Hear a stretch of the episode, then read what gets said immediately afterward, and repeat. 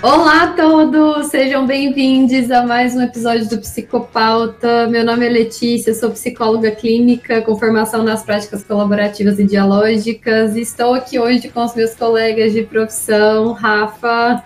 Oiê, tudo bem, pessoal? Aqui é o Rafael Dutra, sou psicólogo clínico, sou mestrando em psicologia é, e eu atuo aqui na internet pelo psi.rafaeldutra no Instagram, então vai lá conhecer meu trabalho. Além, né, claro, aqui dos trabalhos que eu realizo no Psicopauta com essa galera maravilhosa. E também estamos em, com mais pessoas. Oi, gente, eu sou a Manuela Chagas e a minha definição profissional agora é quase formada, muito importante. É... Cada dia mais próximo. Isso, cada dia mais próximo, entendeu? O diploma ele vem e é isso aí. Oi, pessoal, boa tarde. Boa, bom dia, boa tarde, boa noite, na verdade. A hora que a pessoa tá estiver ouvindo. ouvindo. Exatamente. Eu sou o Felipe Castro, sou psicólogo, sou psicanalista e atualmente mestre em psicologia aplicada pela Uhul! Finalmente. Agora, favor, só se referir a ele como mestre. Uhul! Finalmente consegui esse título tão esperado, tão desejado por mim. E vamos lá, vamos conversar um pouquinho Cara, agora você, você como mestre, agora você já pode inventar uma teoria psicanalítica? Como que é? Você, quais poderes que você ganha quando você vira mestre? Na minha dissertação, algumas propostas psicanalíticas já foram feitas, né? Olha isso, o cara escrevendo a história, tá escre... Criando o mundo aqui na minha frente. Aproveitando a brecha, vocês conseguem me encontrar no Instagram, arroba Felipe Castro, psi.felipe Castro.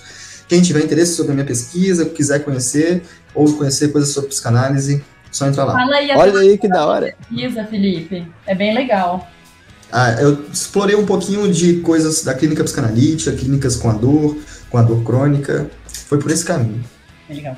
Muito legal. Bom, mas hoje a gente queria falar sobre um tema, né, que está muito em alta. Não sei o que vocês pensam, mas eu vejo que está muito em alta, principalmente porque as pessoas em geral hoje têm pensado muito sobre as suas relações e como elas se comunicam dentro delas, né? Eu certo. não sei se os meus colegas aqui já passaram por isso, mas direto na clínica eu escuto as pessoas me dizendo sobre como elas têm dificuldade de saber de se expressar para os outros ou têm medo de não saber exatamente o que falar quando uma emoção desconfortável surge nessa relação. E muitas vezes a terapia vai ser o lugar da gente pensar na prática quais ações a pessoa pode ter para encontrar um lugar confortável de se expor, né? Que de fato vai gerar um resultado positivo nessa relação. E é claro que, como psicólogos, a gente está muito atento ao processo dos clientes, né? Então, quais caminhos levaram a pessoa a ter essa dificuldade de se expor, o que, que aconteceu na sua história para dificultar isso, quais formas de comunicação ela já tentou e não foi útil, e assim por diante, né? Mas a gente também está muito atento ao porquê é importante é, a pessoa, para aquela pessoa se comunicar melhor, o que ela espera, ou qual esperança ela tem de trazer essa mudança para os seus relacionamentos, né?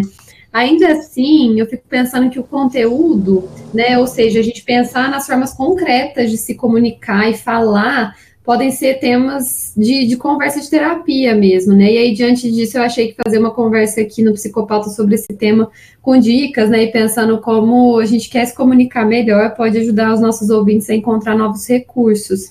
E aí, a primeira pergunta que eu queria fazer para os meus colegas é o que, que vocês consideram ser uma comunicação efetiva? O que, que gera um bom resultado numa comunicação? Então, eu acho é, é, é muito legal a gente pensar nisso, porque automaticamente a minha, minha mente vai ali para os primeiros anos da, da, da, da, formação do sujeito, né? Ah, muito da, da nossa forma de se comunicar, disfuncional ou funcionalmente, vamos assim dizer, é, é, eu vejo muito dessas primeiras experiências da gente enquanto ser no mundo e na família, vamos assim dizer, né? Nessas primeiras pessoas que, que, que vão entregar esses significantes para a gente. É, talvez o Felipe ali que eh, se comunica mais com a minha, minha área de, de, de interesse também, ele vai ter mais contribuições sobre isso aqui. O quanto é, é mesmo a forma de se comunicar, né, uma forma que é aceitável, uma forma que é funcional, é tanto passada para a gente dentro dessa família, né, a, a forma como é, até mesmo a gente vai naturalizando conversas violentas por causa dessa família. É, quantas vezes né, não aparecem, por exemplo, eu atendo casais também, e, e, aparece muito isso, as diferenças do discurso né, entre um, um, uma pessoa do casal e a outra. Porque geralmente as famílias elas estipulam e elas determinam é, diferentes formas de comunicar sentimentos, diferentes formas de comunicar aquilo que estão incomodando elas. E, e ouso dizer assim que muitas vezes formas extremamente disfuncionais no sentido de serem invasivas, né? Formas que vão sendo cada vez é, é, é agressivas mesmo ali, né? Uh, muitas vezes misturadas com relações de poder, né? A gente vive uma. Tô falando muito, gente, foi mal. Ah, quem tá ouvindo o podcast gosta de ouvir a gente mesmo. Mas. Fala. Uh, mesmo. Rela... Tem Temos tempo. É, mesmo relações de poder. Então a gente vive numa sociedade extremamente patriarcal, né? Então, quantas vezes. É, essas, essas vozes masculinas mesmo dentro dessa família, geralmente de um pai é, que dita ali a forma. Então ele pode se comunicar da forma como ele quiser e as outras pessoas, né, se subjugam a forma, é, é, as formas de se comunicar de outra pessoa. Uh, a gente vai aprendendo muitas vezes pessoas, né, psicologizadas ou psicanal psicanalizadas ou de qualquer é, pessoas, né, que estão em contato com alguma teoria é, psicológica, psicanalítica, enfim, a gente vai percebendo esses funcionamentos conforme a gente vai envelhecendo, né? E, e, percebendo que tem outras formas de se comunicar. Ou mesmo quando a gente vai percebendo essas coisas no outro, né? O outro comunica pra gente as falhas no discurso. Falando, isso aqui que você tá trazendo, a forma como você está se comunicando, eu não tô interpretando dessa forma. Né? E a gente vai percebendo tanto que a gente aprende, entre aspas, né? Isso aqui, muito entre aspas, as coisas da forma. É, não da forma. Não, não é que seja errada, mas não da melhor forma possível, né? É uma comunicação que, funciona, uma comunicação que funciona só em alguns contextos. Sim, eu é, acho... eu gostei dessa palavra. Ah, desculpa, não, só para complementar assim, o Rafa, né? Disfuncional, funcional, o que funciona, eu penso muito objetivo, né? Qual objetivo Isso. a pessoa tem no final? E às vezes são diferentes os objetivos, né? Total, total. Objetivo da comunicação, né? Eu achei, inclusive. Desculpa, desculpa, pode ir, Manu. Hum? Não, pode falar. É porque efetivo é, é, a sua pergunta, né? O que seria uma comunicação efetiva? Foi essa a pergunta? É, eu fiquei pensando nisso também. O que, que seria uma, efetivar uma comunicação? A gente tem uma lógica muito simples dentro da psicologia, que é mais aplicada também dentro das teorias psicanalíticas, mas eu vou usar um termo muito comum para explicar o que eu quero dizer. Que é um termo um dito popular que fala assim: o que vo, você é responsável pelo que você diz, mas não pelo que o outro ouve. Show quero levantar isso para a gente discutir, assim, as, as coisas que são pronunciadas dentro de uma comunicação, elas podem ter diversos sentidos. Na verdade, elas produzem diversos sentidos, não somente um. Então, o que, que é isso de ser uma linguagem efetiva? As linguagens são, de fato, efetivas, eu acho, mas aí eu entendo também que algum nível de significação comum deve existir nessa linguagem. Tudo bem que as linguagens, elas abrem aos sentidos, mas algum sentido comum entre o sujeito que fala e o sujeito que entende tem que ser construído também para que exista uma comunicação de fato entre duas pessoas. Fico pensando que uma comunicação interessante, diria assim, não sei se efetiva, mas uma comunicação que de fato diz algo, seria uma comunicação que diz algo sobre o sujeito que a fala. Show, faz sentido. É, se, se, seria no caso. Discorre, uma... discorre um pouquinho mais, porque eu acho que pode Sim. ficar complexo. Sim é, é uma, uma linguagem que, que, que, represente o sujeito de sua linguagem, a gente diz. Porque a linguagem em si, se ela abrange diversos sentidos, ela pode dizer, inclusive, nada. É possível ficar horas falando sobre diversas coisas que de fato não diga nada sobre esse sujeito que encarna esse personagem que fala. Então, uma comunicação efetiva seja talvez nessa condição bem é, abrangente da efetividade que eu estou colocando, seja uma comunicação que que expresse algo de fato sobre esse sujeito, que diga algo das suas vontades, dos seus desejos, da sua constituição enquanto sujeito. Algo que tenha cara de quem falou, digamos assim. É. Eu acho que o que eu ia falar também vai um pouco de encontro a isso, e eu acho que tem muito a ver também com é, isso que você trouxe, Felipe, de que o diálogo, né, a, a comunicação, ela tem a parte de, do, de quem está se expressando no momento e a parte de quem está escutando também, né? E eu sinto muito, estando dentro da, da psicologia e tendo vários amigos psicólogos e a gente conversando muito, eu sinto até que tem formas de comunicação, né? Então, eu, é, eu sinto, olha lá, eu, eu falo muito assim, né? Começo a falar assim, eu sinto isso. Eu sinto, total. Sinto, eu parto muito para falar do eu sinto. Para não comunicar uma verdade também, né, amiga? Para não comunicar uma verdade, é, com certeza, é um cuidado. Mas também eu, eu sinto que, e eu vejo isso, que pode ser uma coisa um pouco confusa, porque às vezes é, tem pessoas que são muito mais objetivas na forma de falar, né? Sim. É, partem tudo bem que comunicam sentimentos também, mas não partem do sentimento em si. Às vezes vão falar de coisas mais, coisas mais práticas, coisas mais objetivas. E, e aí, nisso que, que o Felipe estava falando também, me vem a, a questão dessa comunicação, desse canal, né? Como se fosse um canal, que às vezes pensando em duas pessoas, mas podem ser mais também. Mas de que é, tem que estar tá, tá atento às respostas também, né? mesmo quando você está falando, porque senão vira um monólogo. É, então eu sinto um pouco isso, tipo, qual que é o qual, qual é o seu, o seu significante, né? Sei seus. Eu não sei Lacan, mas eu acho que é meio isso assim. Mas, tipo, você tá tentando comunicar uma coisa e tem que se fazer um esforço também para que a pessoa esteja minimamente entendendo o que está falando e, e, captar sinais, né? Eu acho que é, é uma coisa muito complexa. Cara, o tanto quer se fazer entender também, né? né? Uhum. Porque as palavras que você utiliza para uma comunicação é, por exemplo, vamos comunicar uh, teus, você comunicar um incômodo, comunicar um incômodo seu para o outro, uhum. né? Uh, as palavras utilizadas elas estão sempre sujeitas ao erro da comunicação. Então, talvez e isso fala bastante do que o Felipe trouxe também né, do que o outro vai entender daquilo que eu estou falando. E é isso cabe a mim, na verdade. Né, se você quiser ter esse cuidado, não é que cabe você obrigado a isso, né? Mas a, a forma como você vai comunicar, por exemplo, a, a talvez uma um pedido de cuidado, né? Pode sentir, pode surgir ali para outra pessoa, tipo, ah, eu queria que você tivesse mais esse cuidado comigo. Pode surgir ali para outra pessoa como um pedido, como uma obrigação e a pessoa, sabe, o significante da obrigação para a pessoa não é muito, é, não, não cabe muito ali para ela. Então, o quanto é, é, a gente tem que saber, inclusive, é, quando a gente quer ter esse cuidado, inclusive, quem está ouvindo aquilo que a gente está falando.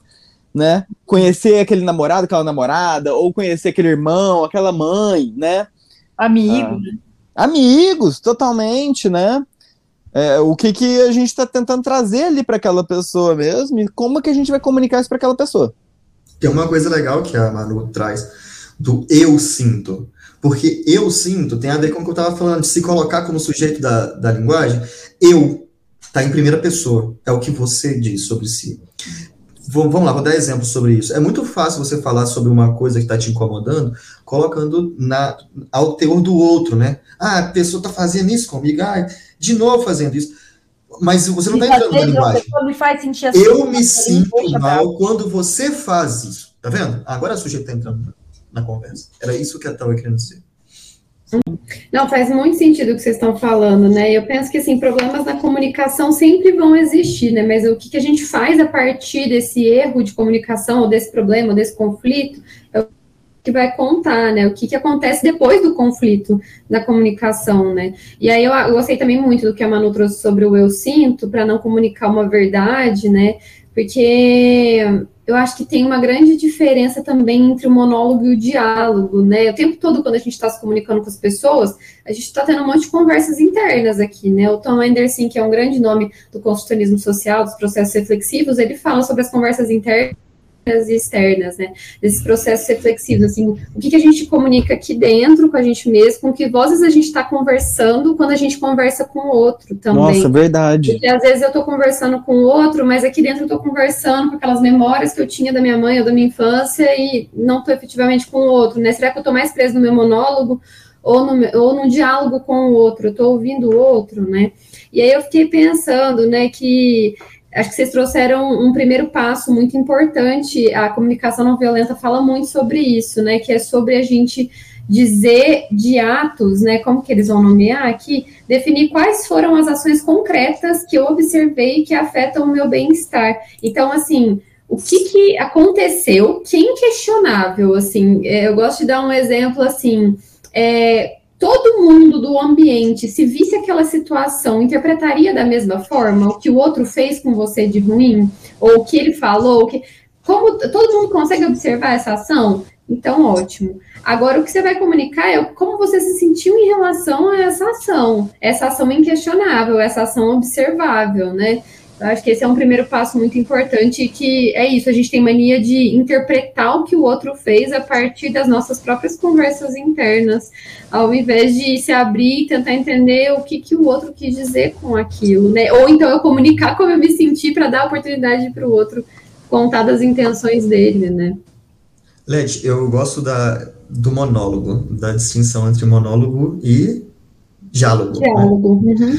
Legal. É, eu fiquei pensando, é, uma coisa que com certeza vocês já observaram em clínica, e eu fiquei pensando que isso pode ser da ordem do monólogo, que é também a não comunicação, né? É comum que as pessoas guardem uma situação para si durante muito tempo. Tem um, tem um exemplo que eu costumo usar bastante em clínica, um muito bobo, inclusive, que é um, é uma, um balde de água que está pingando água nele. Pingando, pingando, pingando, pingando. A gota em si parece nada, mas aquilo enche, enche. E, e é engraçado que na hora que ele transborda, é com uma gota também. Aí é comum que a gente foque nessa última gota, achando que isso é a causa, né? A causa. Mas às vezes é, a, a, é, é isso que foi preenchendo esse espaço, é a repetição.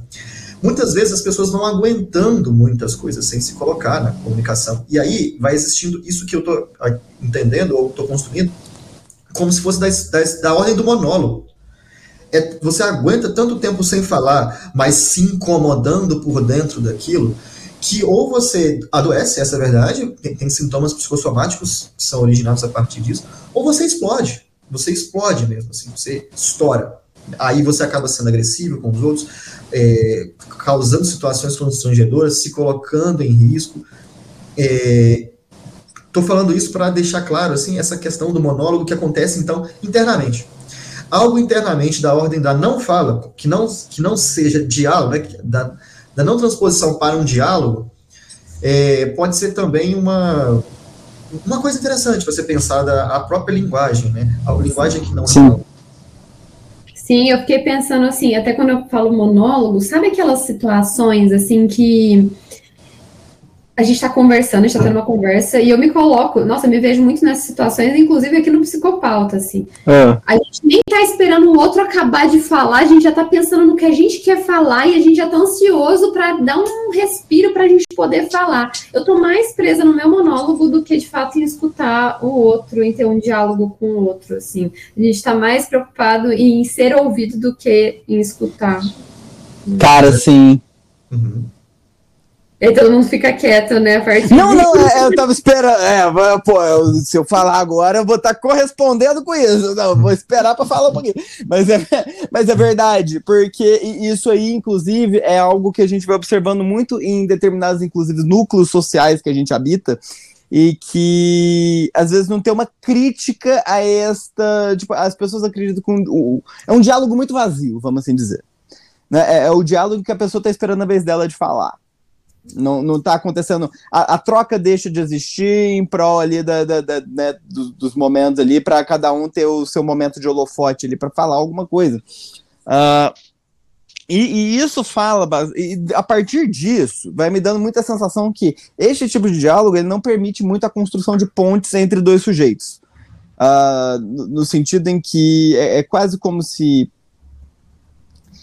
todo mundo já deve ter vivido é, diálogos como esse, em que você está é, tá falando sobre algum sofrimento teu, né, alguma angústia tua, e a outra pessoa, é, no momento, e, e, você tá, sei lá qual que, é, qual que é geralmente o nosso interesse nisso, cada pessoa vai ser uma, mas tipo assim, pode ser que você esteja querendo acolhimento, pode ser que você esteja querendo só desabafar, só falar, né, ter, pode ser que você tá querendo um, um, auxílio ali, né? Uma dica, alguma coisa, qualquer coisa nesse sentido. Mas Aí, de repente, a pessoa, o, o que ela quer, na verdade, é, é, é sobrepor um problema dela àquele teu. Né? Então ela vai lá, traz um problema dela para cima de algo, de uma angústia tua. É, isso dá um ar de desmerecimento daquela angústia que você está trazendo. E aí você não encontra lugares do seu discurso dentro desses ambientes, né? E, e, enquanto que é diferente da pessoa trazer, por exemplo, e aí que acho que a gente está falando de uma funcionalidade, né? É diferente de uma pessoa trazer, poxa, pode crer, você está falando disso, isso me fez lembrar bastante de tal situação também que aconteceu comigo, que pode falar disso aí que você está passando, né? De, de algo assim, eu, eu escuto o que você está trazendo, e, e, e, agora e tem uma forma de. E amplio, e amplio, eu vou ampliar aqui de determinada maneira, né? E o tanto que a mudança de algumas palavras já fazem total a diferença. Uhum. Né? É, eu acho que tem jeitos de colocar as coisas que são para aproximar, né? Então eu trago uma experiência minha para às vezes e é, até eu acho que é muito interessante como você coloca de, se é uma questão de é, uma competição, que se coloca como uma competição. Ou, Quem é tá mais angustiado, né? Isso, eu também vivi isso, então, ai, sabe, ou se não, ai, eu vivi isso, outra coisa aqui. Sim. Mas às vezes pode vir também em um tom, em, uma, em um movimento de tipo, ai, será que é parecido com isso? Porque às vezes num, numa maneira de se aproximar, pode ser, né? Pode ser um recurso, mas, é, mas sim, tem várias vezes que acontece de uma dessa sobreposição, né, de abafamento, que gera esse abafamento e não essa, não uma uma ampliação, né? É uma reprodução então, narcísica mesmo, né? Assim, sendo mais psicanalítico aqui, os monólogos são uma reprodução narcísica de formas de diálogo, onde a pessoa, na verdade, ela não está se direcionando ao outro. Ela está se direcionando a essa imagem de si própria, para se, se mostrando mas se mostrando para si, essa é a verdade. Mostrando que sabe, mostrando que né, é, ele não está conversando com o outro, ele está conversando com, com o eu de si mesmo. É, essa é a verdade. Sim, e eu acho que isso acontece muito, principalmente quando a pessoa que fala é quem está ferida, ou quem está se sentindo ferido, né? Porque, assim, lógico que tem muitos contextos, né? O Rafa trouxe no começo da conversa sobre a questão do patriarcado, né? Às vezes os homens ocupam esse lugar, tem essa tendência, ou uma pessoa que tem um lugar de poder, vamos supor, um médico, né? Um lugar de poder, de conhecimento, assim. Mas eu acho que tem isso também da pessoa ferida, né? É, quando eu tô ferido, eu não quero escutar, eu quero que me escutem, eu quero que validem, e às vezes eu posso cair nesse lugar de é claro, se eu tô ferido, talvez não seja o momento de eu entender e ser empático com o outro, mas eu acho que o que vocês estão me falando tá me fazendo pensar assim: o que eu comunico convida as pessoas a estarem de que formas nessa conversa? Que convites eu faço a partir da minha comunicação? Acho que isso é uma coisa para a gente ficar atento, né? Eu, me, eu convido o outro a se defender, eu convido o outro a ampliar comigo, eu convido o outro a, tá. a ter empatia por mim, porque eu também sou responsável, né, por isso. Eu sou responsável em como eu me sinto também, mesmo que eu tenha sido ferido, mas eu sou responsável em como eu comunico isso, né. Muito legal essa palavra que você usa do convite, né, porque o diálogo é sempre um convite é, a, estar tá no diálogo, né, porque também pode ter essa, pensei nessa, nessa pode ter a possibilidade da pessoa não querer conversar sobre aquilo. E aí, então vão se fazendo os convites de, de, de, de, de ai, não sei se eu tô conseguindo expressar o que eu quero falar, mas os convites de estar junto, né? Tipo, ai, você vai, tipo assim, é, eu penso assim que, por exemplo, antes da gente comunicar algo que fere, uma, um recurso muito bacana é a gente perguntar para o outro, fulano, você está disposto a me ouvir agora? Você tem um tempinho? Eu precisava conversar de algo que é muito importante para mim, porque eu vejo se a pessoa está no momento apropriado para aquilo também, porque às vezes eu pego a pessoa desprevenida no momento que ela também não está conseguindo escutar, e depois eu vou só confirmar um monte de coisas que aquela pessoa nunca me escuta, ou que eu, não, eu nunca sou ouvido, e peraí, deixa eu ver se a pessoa também está naquele momento, né? Nem, nem sempre a gente está pronto para ser empático ou para escutar que a gente feriu uma outra pessoa, né? Eu acho que é interessante o que você fala quando você fala no sentido de da posição de quem sofre, né? É, é porque existe, primeiro, uma questão da própria experiência do sofrimento, que é narcísica. Por quê? Porque a, a, própria dor só vai ser sentida pela pessoa que sentiu. Ela pode reclamar durante muito tempo, mas somente ela vai sentir. Então tem essa, esse, primeiramente essa contemplação da própria dor por si mesmo, através do outro. Mas eu acho que a gente deveria tomar cuidado, justamente como psicólogos, para não culpabilizar também quem sofre como se ele ficasse preso na própria na própria Total, com certeza. Porque é, é exatamente isso que eles fazem com a gente. Eles não convidam a gente. Você me ajuda? É isso. As pessoas que chegam ao consultório, elas já chegam com esse com, com o interesse de ser ouvidas e com convite, convidando-nos a participar dessa história. Então, eu acho que é interessante a gente pensar que as pessoas que sofrem também, principalmente as que se comparecem aos consultórios, estão dispostas a compartilhar de fato disso com o outro. E não só compartilhar, como buscar ajuda. É isso que faz com que elas cheguem lá, né? É isso que faz com que elas cheguem na gente. E, e é legal, tem, tem, tem uma coisa até que. Até para ampliar né, essa, essa conversa nova dessa conversa nossa, o quanto a, a, a questão da falha do discurso, né, da gente se comunicar com o outro, nunca ser uma comunicação perfeita, né, é algo que é que, que, é trazido, eu acho que pelos seres humanos, assim, desde que a gente se comunica nas obras, na cultura, desde muito cedo. Né, a, a, enquanto a gente estava falando disso tudo, foi me vendo algumas imagens na cabeça. Foi me vendo a imagem, por exemplo, do, Romeu e Julieta, né, que falam pro, do, um não sabendo que o, que o outro tava tentando tramar ali, fingindo que tava morto, o outro vai lá e morre, toda uma confusão ali do que tava, do, da, da, linguagem do que estava acontecendo. É, me veio muito em mente também, muitas, até Crepúsculo me vem em mente, né, quando o Edward vai se matar no segundo filme, no segundo livro, que é o, o Jacob atendendo o telefone falando: Ah, o pai dela foi no funeral. E ele acha automaticamente que estava indo no funeral da, da Bela. e ele vai lá se matar. O, o filme do Almodóvar, o, Fala, o Fale com Ela, é um filme muito, muito legal também que mostra isso, mas é que vai mostrar a confusão de linguagens, né, que vai acontecer ali entre as pessoas, que talvez é, é, o quanto a gente leva para o nosso mundo interno, leva e traz, na verdade, o nosso mundo interno, essas palavras, essas frases, que às vezes não é nem o que a outra pessoa está comunicando. Né? O quanto que às vezes é, é, o, o, crivo, né, a questão da nossa interpretação sobre o mundo fica tão mais sobreposta ao que o outro está dizendo que a, a gente leva como verdade, né? Aquilo que a gente compreende como a verdade. Rafa, perfeito, assim, perfeito. Você nomeou uma coisa que eu também sinto, assim, que muitos filmes, livros, séries que eu vi, que eu vejo, eu fico assim, gente, mas era muito simples resolver o problema, era só as pessoas comunicarem melhor. E aí uma vez eu comentei isso com uma pessoa, né? Nossa, me irrita às vezes, porque o problema é sempre assim, é só as pessoas comunicarem melhor que não existiria aquele problema naquela história. Aí a pessoa me respondeu assim, mas não é isso que justamente os, os humanos, os seres humanos enfrentam de problemas sobre a comunicação, né? Então eu fiquei pensando, é, é isso, assim, retrata algo que a gente vive no nosso cotidiano o tempo todo, assim, a falha da comunicação, ou não ser claro o suficiente, ou não falar, né? Eu estava até falando mais cedo no Instagram, no meu Instagram, é, tem uma música do John Mayer que chama Sei, e aí tem uma frase que ele fala sobre que no final é melhor a gente falar demais do que nunca dizer aquilo que a gente precisa dizer.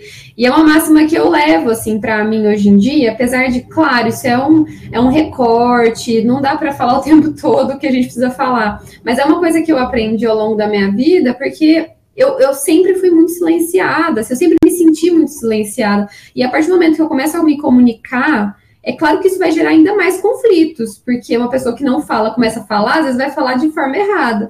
Mas eu vou entendendo que quanto mais eu falo, mais eu dou oportunidade das pessoas conectarem comigo. E, e a quantidade de conexão que eu começo a fazer, de ampliar a rede, é, é assim, escancara, e é, sem Total. contar é, é a própria o próprio fortalecimento da minha identidade, assim, porque quando a gente se comunica e fala as coisas, a gente vai se entendendo como seres no mundo. Quem eu sou no mundo? O que, que isso produz? Quando eu sou assim, o que, que isso produz nas minhas relações, né? Então a gente vai se colocando no mundo de formas diferentes, né? Vocês assistiram Succession? Você, assistiu? Na primeira temporada ainda. Mas, mas é, é, que fala exatamente disso que você estava trazendo, Lê. Uh, quando você fala do, do, John Mayer, né, da questão do. É aquela música Say What You Need to Say, é essa. Isso, é essa. Exato, fale o que você precisa falar. Uh, tem um, um, um, vídeo que quem tá ouvindo pode procurar ali no, no YouTube, do Nerd Writer, que é um canal bem legal que fala sobre séries, enfim, ali em estilo mini documentário. Ele tem 15 minutos, assim, cada vídeo. E aí tem um sobre Succession, que chama Say, é, é, Say What You Want. É, tipo, é, é, é, tipo, diga o que você quer, né? Porque tem um, um, um esquema linguístico na escrita do roteiro de Succession, que é os personagens que almejam por poder ou que não possuem poder ali com eles, né? Uh, é, que, que tá abaixo de outros, eles sempre comunicam a, a, o que eles querem a partir de anedotas, ou, por exemplo, ah, não sei, ah, tá, entendi o que você falou, mas ah, eu tava pensando aqui, ao invés de falar, não quero isso, né? E, e, e, o poder geralmente está na mão ali das pessoas que, que, que não tem mais esse é, é, essa barreira, né? Que essa barreira fala logo de cara o que quer ser Exato, é, exatamente, exatamente. Tanto que o cara mais, é, o mais poderoso, entre aspas, ali da série, né? Que é o, o Logan ali, o, o, pai, né? É, ele é o que mais xinga, assim, geralmente. Ele é o fuck off, vai te fuder o tempo inteiro, assim, sabe? É, é, é dizer o que você realmente quer dizer. É, é um movimento também até. Pode se dizer libertador, né? Claro que a gente pode virar escravo das nossas libertações, né? Quando... Mas é inclusive libertador quando a gente percebe algo assim. Com certeza. Eu penso muito na, na relação de poder de gênero, assim, né?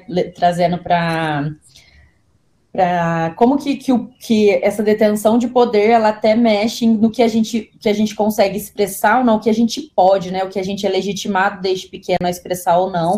Estava conversando com uma amiga agora no café da manhã sobre como é doido passar por essa fase de ah, de se formar de iniciar a vida no trabalho tal, e principalmente como, como mulher, assim, toda vez, né, eu trago para isso, mas é isso, assim, vai ser, vai ser para ser isso. É a sua experiência, você está é consumindo. É eu gosto de dialogar também, mas que o, os homens são ensinados, ou pessoas, é, pessoas diferentes são ensinadas que as, as certas coisas, é, que elas podem falar o que elas querem desde sempre, e que elas Sim. podem comunicar o que elas querem simplesmente porque elas querem, elas não precisam dar uma desculpa.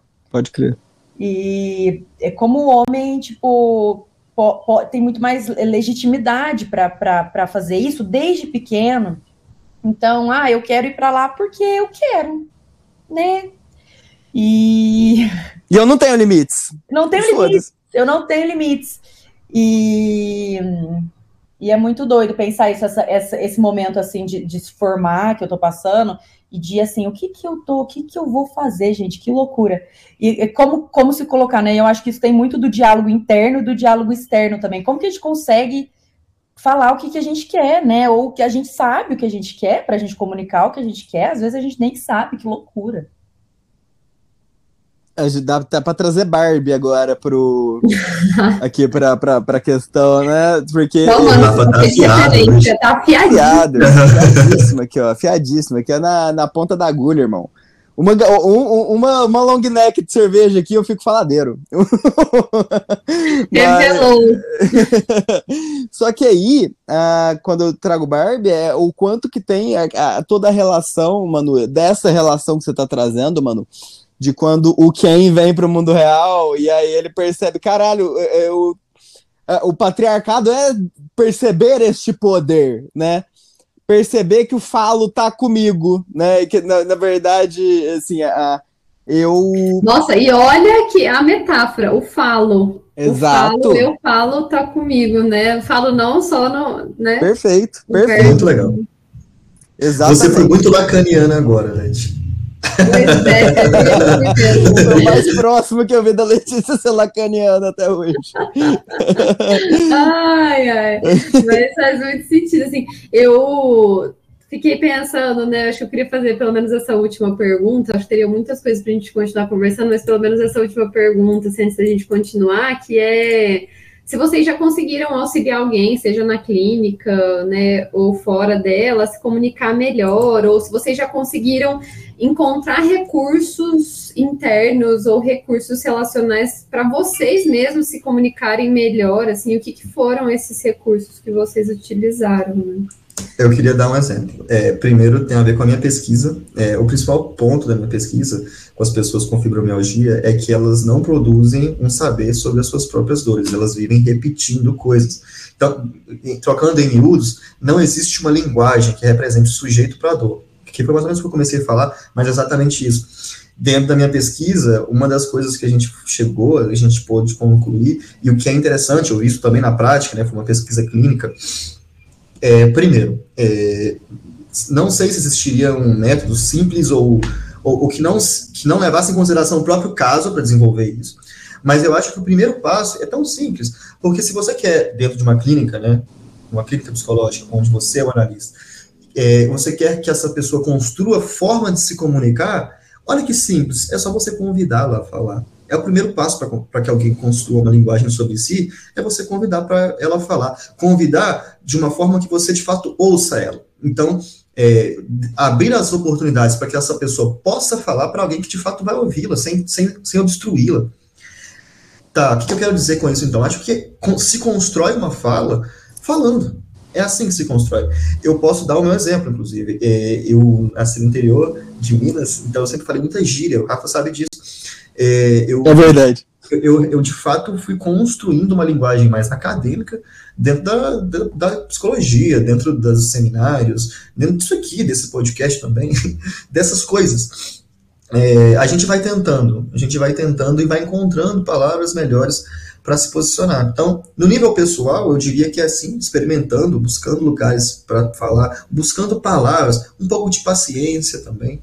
É, mas no nível clínico, se você quer auxiliar alguém, ajudar a construir uma fala sobre si, primeiro você tem que ouvi-la, deixar, deixar ela falar. Acho isso um ponto crucial. Eu tenho um caso específico, eu posso dar um exemplo, que ela se dizia que parecia um pássaro enjaulado. O pássaro enjaulado que se debate. É, isso tinha a ver um pouco com a relação dela quanto ao casamento, as questões da casa, a questão da jaula, mas principalmente a questão do, do debate tinha a ver com a, com a linguagem dela. É, a gente foi tentando buscar, então, algo que ser, seria da ordem de o que, que um pássaro de fato faz, mesmo que numa gaiola, canta. O que, que seria, então, cantarolar dessa, dessa mulher? Porque se ela não se comunica, ela se debate. E nesses casos, se debater tinha os dois efeitos empregados: um efeito corporal de debatimento que eram as questões psicossomáticas dela. E o segundo efeito de debate seria o debater mesmo, o debate, o debate da agressividade, do, do calor, sabe? Era é, a, outra forma de comunicação que existia era somente dessa forma, na agressividade. Sim. Então, buscar um canto, olha que interessante, né? A gente foi buscando uma forma de cantarolar. Bonito, muito poético, irmão. Exatamente. Tá lá na minha pesquisa isso daí. Cara, é um cara é muito legal. Mas é isso, queria dizer. A, a, a, quando, quando você pergunta da clínica, Lê, é, sempre me vem o, o exemplo do, do, do, da mistura, do, do erro das linguagens, né? Da, do Ferenczi, e o quanto eu sempre reparo muito isso na clínica de casais. É, acontece isso bastante na clínica ali de individual também, mas é que na, eu sinto que na clínica de casais é, fica tudo muito mais explícito, vamos assim dizer, porque os erros da comunicação, as angústias do, do, do, do casal geralmente vêm desta falha na comunicação sabe, da falha ali do significante. Uma palavra que significa algo, simboliza algo para um e para o outro é outra coisa. Né? A, a, o quanto parece que em alguns momentos o psicólogo, o psicanalista também pode estar tá ali como quase um. Você não vai traduzir, mas você auxilia como quase um tradutor, né? De, de tentar encontrar novas simbologias para determinada, determinadas palavras, para determinadas coisas que surgem, ressignificados, né? É, ressignificação acho que é uma boa palavra para isso, porque ah, geralmente é, eram, nos tratam de pessoas que não se amam mais, mas sim de pessoas que às vezes é, desaprenderam a se comunicar ou que nunca aprenderam de fato a se comunicar, podendo estar ali, tipo, 20 anos juntas, que seja, sabe? Mas pessoas que estão aprendendo a se comunicar agora. É algo extremamente comum, porque você não, não começa a namorar alguém, não começa a estar com alguém e ganha um dicionário dessa pessoa. Um dicionário que fala assim: ah, essa pessoa aqui ela entende a falta do companheiro como, como insuficiência. Né, porque, enfim, a, a pessoa começou a compreender que a, a partir da falta de tal pessoa da família, é, de, de, certa forma foi culpa minha, enfim, várias coisas que o ser humano vai associando, né? Essa cadeia de, de, de palavras, associações significantes que a gente tem na nossa mente. O quanto ali, às vezes a gente tem que pegar quase na mão ali de um de outro e falar: olha, mas você percebe que quando fulaninho, então, aqui, teu parceiro que tá na sua frente, está dizendo isso, na verdade ele não está tentando comunicar isso que você entendeu. Ele está tentando comunicar esta outra coisa né? Se ele está falando uh, que sente, sente tua falta, ele não está falando que você deveria. Isso aqui é um exemplo que eu estou inventando agora, viu, gente? Pelo amor de Deus. né? Mas assim, se ele está falando que sente tua falta, ele não está falando que quer que você saia da tua viagem ou qualquer coisa assim, né? Ele está dizendo que às vezes só que tipo, ah, ok, eu entendo que você não, não que você está viajando, e eu quero, eu só queria comunicar aqui que sinto falta de você aqui em algumas coisas cotidianas, mas que tá tudo bem, você tá viajando, né? Rafa, eu só queria. É Não, mas é, que é muito interessante isso que você falou, Rafa, porque traz muito do, do, supor, né? Porque às vezes a pessoa fala uma coisa e a gente, com as nossas experiências internas, é, nossos recursos emocionais, a gente entende outra, a gente implica outra coisa. Total. E a gente não deixa esse espaço, né? Uma preenche, um preenchimento automático de, de, de significado. É, que às vezes ah, a pessoa falou uma coisa que não é muito objetiva. E aí se coloca algo ali, ou senão a pessoa até falou alguma coisa objetiva e se coloca outra coisa em cima. É, então, acho que no diálogo é muito importante ter esse espaço de eu não sei tudo sobre o outro, né? Eu estou disposta estou disposto a, a, a, a, explorar, que tem que ter essa vontade de explorar de ambos, né? De explorar Isso o é o que no construcionismo a gente chama de postura do não saber, né? Que é claro que a gente estuda isso muito para falar do próprio terapeuta, né? Mas que eu sempre falo para os meus clientes: será que você poderia ocupar um lugarzinho de uma curiosidade genuína nesse, nessa relação? Eu falei disso hoje para uma cliente, né? Já respondendo minha própria pergunta também, né? Eu falei para ela isso hoje. Se você tivesse mais curiosidade sobre a história dessa pessoa, da sua família, ao invés de querer dizer para ela exatamente aquilo que você acha que ela deveria fazer, que eu entendo que as sua intenção é ótima. Mas se você só tivesse o interesse de falar assim, nossa, como na sua vida você foi entendendo isso, fulana? Ou, ou nossa, você teve essa história, né? E como é que você aprendeu essas coisas assim? Não é sobre ser terapeuta da outra pessoa, mas é sobre a gente ter uma curiosidade que eu acho que quando eu ouço a experiência do outro, eu valido mais ele ser diferente de mim. E quando o outro se sente escutado, ele percebe que talvez ele possa ser outras coisas para além daquilo que ele está acostumado a ser na relação, né? O não dito, ou a posição de não saber, que a Manu também falou, isso é muito psicanalítico, tá? Isso é um termo com certeza que se origina na, na psicanálise.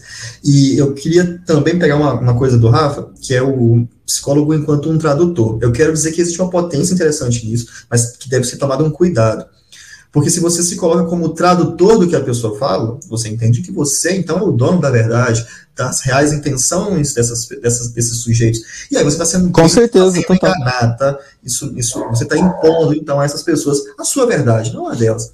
Mas tem uma, uma forma de ser um condutor, um retradutor, ou um condutor desta, dessa comunicação, que é o mais clássico, o clichê de todo psicólogo, que é conte-me mais sobre isso. Se você não conseguiu elaborar, conte-me mais sobre isso. Construa melhor a sua comunicação sobre isso que você me traz. Assim é uma forma de retraduzir as coisas. Por isso. Ou até falar, eu, eu uso esse recurso, assim, eu falo para a pessoa aquilo que eu entendi, que ela disse, e dou a oportunidade dela me contar se é aquilo mesmo ou não que eu estou escutando, né? Que a gente não faz isso na nossa comunicação do dia a dia, mas que é também um recurso muito efetivo. Peraí, eu estou entendendo falando isso, isso e isso, eu tô entendendo errado ou é por aí mesmo, né? Eu acho que isso já quebra muitos ruídos, né? É que às vezes já está claro na comunicação. Eu acho que é diferente. É, nesses casos já está claro o que ela quer dizer. Mas vou, vou resumir aqui para você, ó. É daqui. Mas é, no, me diga mais sobre é quando não, não tem nada claro. Tem para esclarecer, né?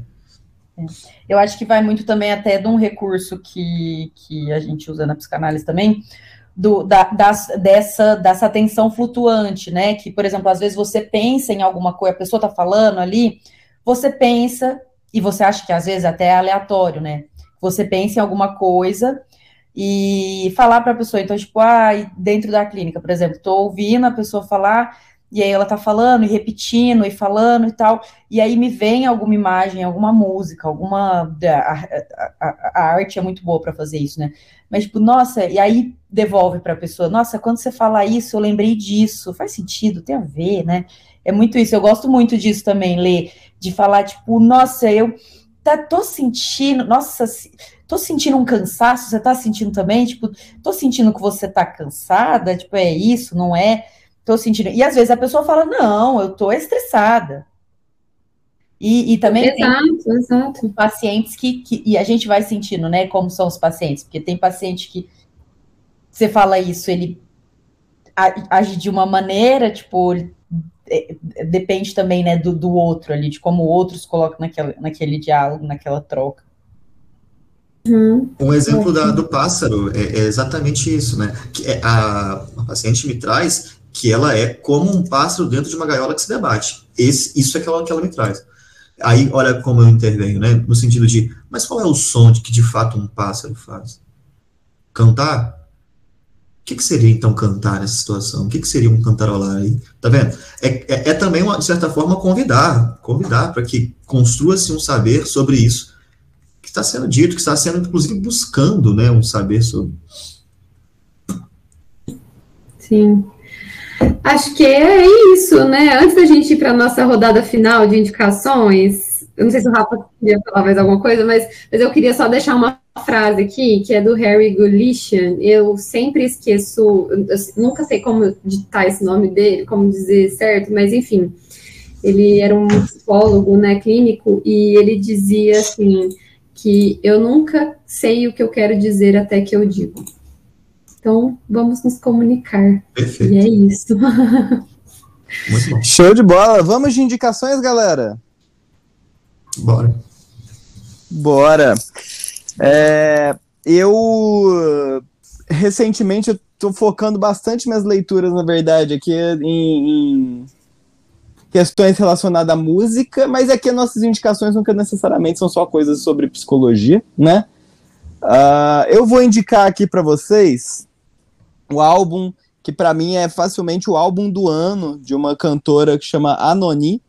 A Anoni, ela é uma cantora, uma cantora trans e ela lançou de verdade. É para qualquer outro artista. Chega, o álbum chama My Back Was a Bridge for You to Cross. E para qualquer outro artista chegar no, no, no, nesse nível de complexidade, coisa maravilhosa que foi isso aqui que eu, que, que eu ouvi, vai ter que esforçar muito. A, o própria capa do álbum, né, de uma ativista super importante ali dos, do, do, dos Estados Unidos, na época que estava tendo ali os movimentos dos direitos LGBTs, né, que foi ali o movimento do vou até procurar aqui só para não falar o nome errado, Stonewall, né? O movimento do Stonewall. E, enfim, gente, vale muito a pena, vai lá escutar, tipo, é da Anoni. Repete o nome da artista, por favor, Rafa, para eu procurar aqui também. A-N-O-H-N-I, Anoni. E, e assim, é, é, é, é, simplesmente brilhante. Ela é, é da, faz parte da banda ali, é, é do the Johnsons, né? Anoni the Johnsons. E, enfim, sensacional. Eu, essa vai ficar da minha indicação de hoje aqui. Eu tenho um convite para fazer, é, que é para participarem, quem for de Franca, do Sarau da Psicologia da FACEF, que a gente faz todo ano, é, que a coordenadora do curso organiza com tanto carinho. Vai ser no dia 24 agora. Vamos ter presença ilustre, ilustre de Rafael Dutra.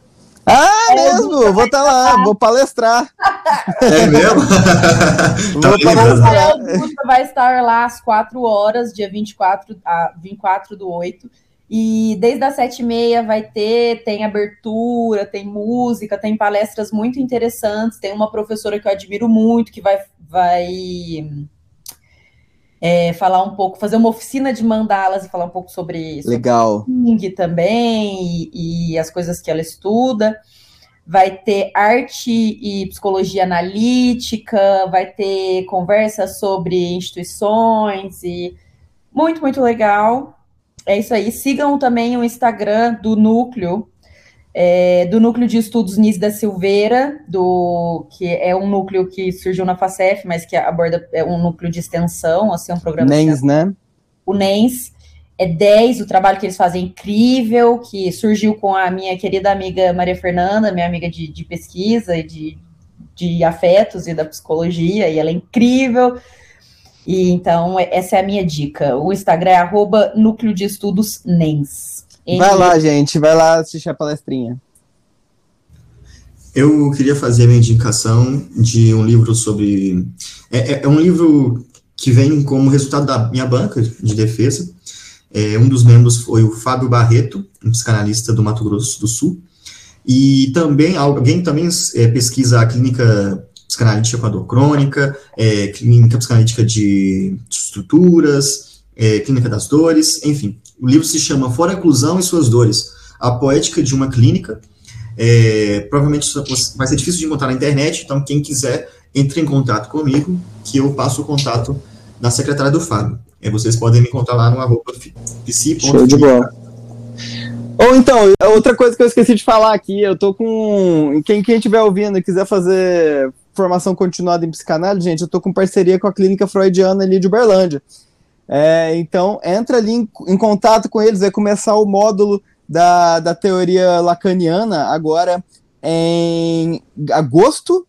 É, vai começar, na verdade, aqui no dia, módulo da, da teoria lacaniana, o módulo 2, que a gente vai tratar sobre o simbólico, e vai começar agora no dia 19 de agosto. É, eles têm um valor muito legal ali para vocês iniciarem. Todos os encontros são online e acontecem a cada 15 dias. Então, super assim. recomendo, tá, pessoal? Eu conheço Super pessoal. legal. Uhum. Pessoal, super gente boa. E entra lá em contato com eles, beleza? É isso. E por último, a minha indicação é um livro que eu estou lendo, ainda não terminei, mas já indico assim de olhos fechados, sem pestanejar, que é o é um livro de ficção, se chama O Avesso da Pele. Ele foi vencedor do Prêmio Jabuti em 2021 e é Perfeito. é incrível, né? Vai falar Maravilhoso. sobre as narrativas de relações raciais, né? Enfim.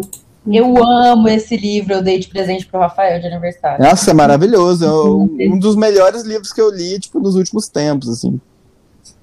É isso, né, gente? Vamos ficar. Fechamos, amigos. Muito encontro, eu amei. É isso aí. Então é isso um aí. Beijo pessoal. a todos. Psicopauta fica pessoal. por aqui até que daqui 15, 15 dias. Beijão. Alô.